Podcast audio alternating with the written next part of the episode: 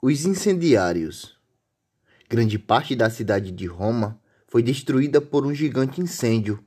Os cristãos, possuidores de muitos títulos degradantes, foram apontados como causadores do sinistro. Cristãos foram presos e condenados sumariamente. Para os cristãos incendiários só restava fogueiras, espadas, cruzes, feras, forcas, prisões e ainda muitas coisas mais severas e horrendas para aqueles que estavam aí sofrendo.